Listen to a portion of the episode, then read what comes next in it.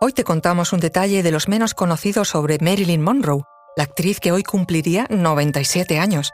Y es que la Tentación Rubia fue una gran poeta.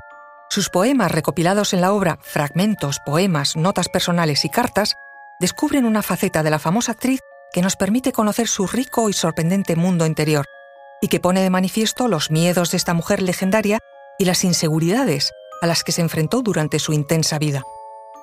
Fue tras la muerte de Marilyn en 1962 cuando su íntimo amigo y profesor de interpretación, Lee Strasberg, heredó algunas posesiones personales de la actriz. Décadas después, concretamente en 2007, la mujer de Lee, Anne Strasberg, también amiga de la actriz, se topó con estos documentos en el fondo de un armario de la habitación de sus hijos. Su marido las había guardado ahí celosamente. Conoce mejor al equipo que protege nuestras costas. Alerta en el mar, el jueves a las 10 un nuevo episodio en National Geographic.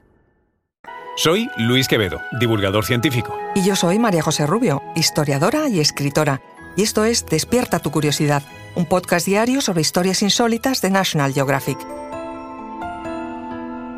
Y recuerda, más curiosidades en el canal de National Geographic y en Disney Plus. El hallazgo de la obra de Marilyn muestra a la verdadera Marilyn, un lado cercano íntimo de la actriz que pocas veces dejaba ver. Entre los documentos hay versos y diferentes fragmentos literarios. Lee Strasberg pensó incluso en hacer una película con esta historia, pero finalmente desechó la idea. No quiso convertir ese contenido tan personal en algo frívolo y mediático. Eligió publicar el contenido en un solo libro y darle el respeto que merecía. En 2010 llegó así a las librerías este Fragmentos, poemas, notas personales y cartas en un cuidado volumen publicado por una gran editorial.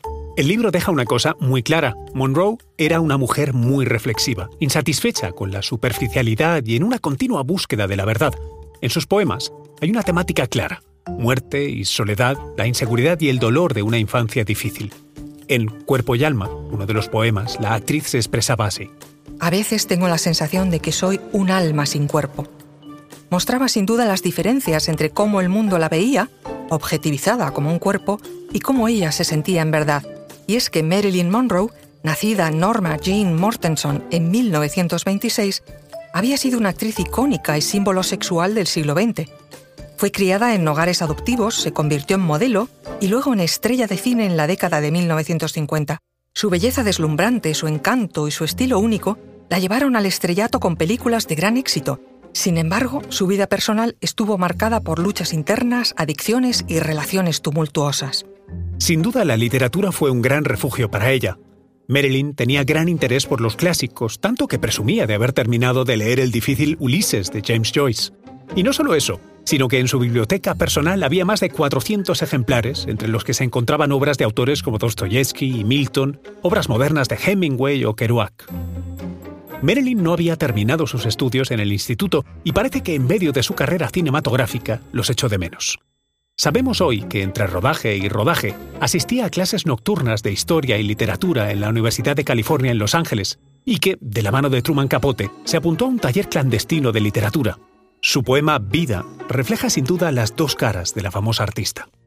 Vida, soy de tu cara y tu cruz, casi siempre colgada boca abajo, pero fuerte como una telaraña al viento mi corazón arde, pero yo soy escarcha fría resplandeciente. Marilyn falleció trágicamente el 5 de agosto de 1962. Tenía solo 36 años. Dejó un legado duradero como uno de los iconos más queridos de Hollywood.